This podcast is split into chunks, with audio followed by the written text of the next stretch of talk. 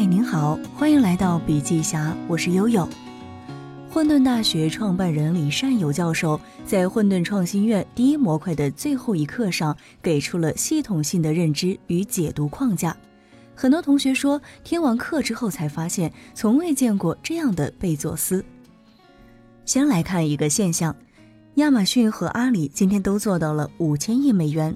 在一七年第三季度的时候，阿里巴巴的利润是二十六亿美元，亚马逊的利润却只有二点五六亿美元。但在资本市场，亚马逊的 P/E 值高达二百九十六倍。换句话说，资本市场上把亚马逊三百年以后赚的钱全给了他。那贝索斯是不是个骗子呢？他靠说故事把市值吹到了五千亿美元？当然不是。因为大多数人对公司估值的模式是利润乘以倍数，但贝佐斯从九七年开始采用的公司估值模型是：企业的价值等于企业在生命周期内长期可以创造的自由现金流的折现值总和。很少有人用这样的估值方式，我发现巴菲特相信的也是这个方式。绝大多数人重视利润，但贝佐斯重视的是自由现金流。他说：“公司的估值不是按利润来算的，而是按照自由现金流乘以倍数。那自由现金流究竟是什么呢？它是一个企业在满足了运营成本和维护性资本开支之后，可以自由分配的钱。”贝佐斯认为，财务报表上的数字利润不是公司的核心能力，一个公司的核心能力是自由现金流。你有多少钱能够支付到对未来的投资上去，这才是决定公司价值的最核心指标。亚马逊就是一个典型，当利润和自由现金流相悖的时候，完全不顾及财务报表上的利润，而是把它投入到未来。比如说 Prime、FBA、仓储货运、AWS 云等重大基础设施的建设，最终彻底甩开行业第二名，形成了长期垄断。从一零年到一三年，亚马逊云计算业务年资本投入从一点五亿美元增长到十五亿美元，年复合增长率超过了百分之二百。贝索斯在零九年致股东信当中提到，在我们的四百五十二个目标中，净收入、毛利润和运营利润等字眼一次都没有出现过。他认为，竞争对手对利润率的热爱是亚马逊的机会。因此，对手会受限于此和这些公司竞争。虽然在二零一四年之前的十八年中，亚马逊的净利润一直维持在零左右，但是它的经营性现金流一直都非常健康。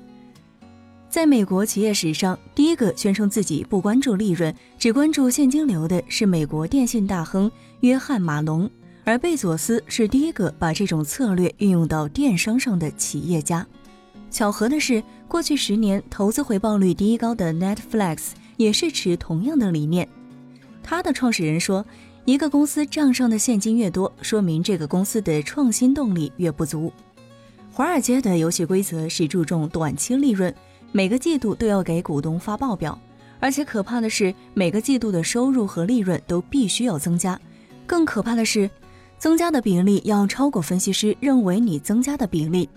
但是 Netflix 跟亚马逊却是以长线思维，却是以长线思维牺牲利润获取增长，打破了原有的游戏规则。这就是贝佐斯与众不同的经营观。所有只能产生短期利润的项目都不重要，无论现在赚多少钱，能够产生长期现金流的项目才是重要的，无论现在亏多少钱。贝佐斯的能力圈就是长线思维。坚持长期的现金流，而不是短期利润，这背后体现的究竟是一种什么样的思维？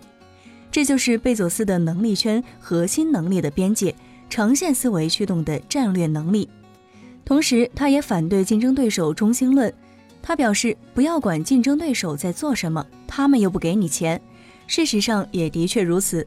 如果贝佐斯整天盯着 eBay，他不可能做出 AWS 云服务；如果他整天琢磨沃尔玛，也不可能做出 Echo 智能音箱。他反对股市中心论。他说：“如果这个月的股价涨了百分之三十，你并没有聪明了百分之三十；如果这个月的股票跌了百分之三十，你其实也没有愚蠢百分之三十。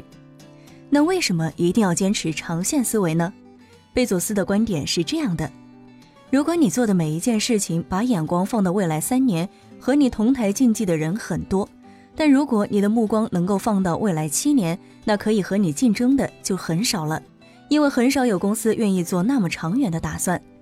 那究竟该如何正确的学习贝佐斯呢？首先，我们是没有办法学习他的创业故事的，因为那个时空没了。但他的思维方式可以打开我们的边。芒格说，商界有一个古老的格言：找到一个简单的基本道理，非常严格的按照这个道理行事。希望今天的你可以找到它，横亘一生。好了，今天的分享就到这儿。如果您喜欢我们的文章，可以在文章末尾点赞或者是留言。我是悠悠，下期见。